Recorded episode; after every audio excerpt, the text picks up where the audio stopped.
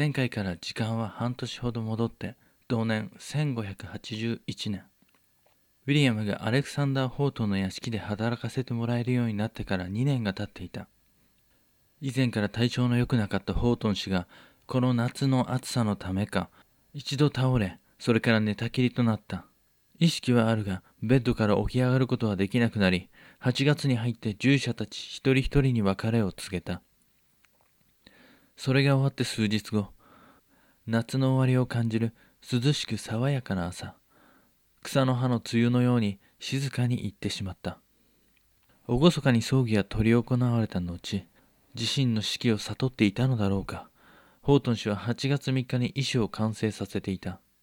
その内容は近隣の良くしてくれた人々と従者たちへの愛が込められたものであった。特に腹違いの弟に宛てたメッセージの中に次のような記載があったからだ。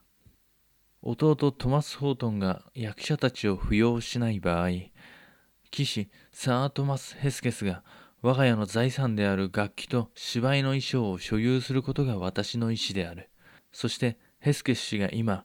私と共に住むフルク・ギオームとウィリアム・シェイク・シャフトに親切にすることを心より望む。この二人を召し抱えるか彼らにとって良き道へ良き主人を見つけてやってほしい。ちなみにウィリアムがホートン氏の邸宅へ奉公へ出かけたという話は実はこの遺書にあるウィリアム・シェイク・シャフトというのがウィリアム・シェイクスピアだという仮説に基づいたものである。ウィリアムの祖父リチャードは荘園の記録にシェイク・シャフトもしくはシェイク・スタッフと記されているように当時シェイク・スタッフシェイク・シャフトシェイク・ランスとしばしば混同されていたのだ。いずれも槍や剣を振るった武人を祖先とする家系である。特にこの当時これらのファミリーネームで一番多かったのがシェイクシャフトであったからシェイクスピアのそれが間違えられた可能性があるのだ。そもそもウィリアムの生まれ洗礼した時の教会の記録にはシェイクスピアと記載されていない。シャックスペアと記載されている。5人5機は多々あり互いに当人たち同士で認識できていればよいというようなことは現代人には理解しがたい感覚かもしれない。ウィリアム・シェイクスピア本人がした自身のサインも現存する6つの記録は一組を除いてどれ一つとっても同じ綴りのものがない。名前を正確に記すということに特に誰も重きを置いていない時代なんだろう。話を戻そう。この衣装の記載に古くギオムとウィリアムそれに他にもいた役者たちと従者は驚いたに違いない。この先働く場所がなくなることを恐れていた古くギオムにとってはなおさらである。ウェル、お前はどうするんだ？ストラトフォードの親御さんのもとに帰るのか？ウィリアムはこの後、一体どんな選択を取ったのだろうか？ここから先も関わった人々の記録をもとに墓を掘り進めていくしかない。彼がどこにいて何を見て、誰と出会ったのかということを。ここで、ホートン氏の遺書に出てきた騎士、サー・トマス・ヘスケスについて、説明しておこう。イングランド国教会を滑るエリザベス一世の治世下、この時代においてもカトリックの勢力と影響力が色濃く残るランカシャー地方。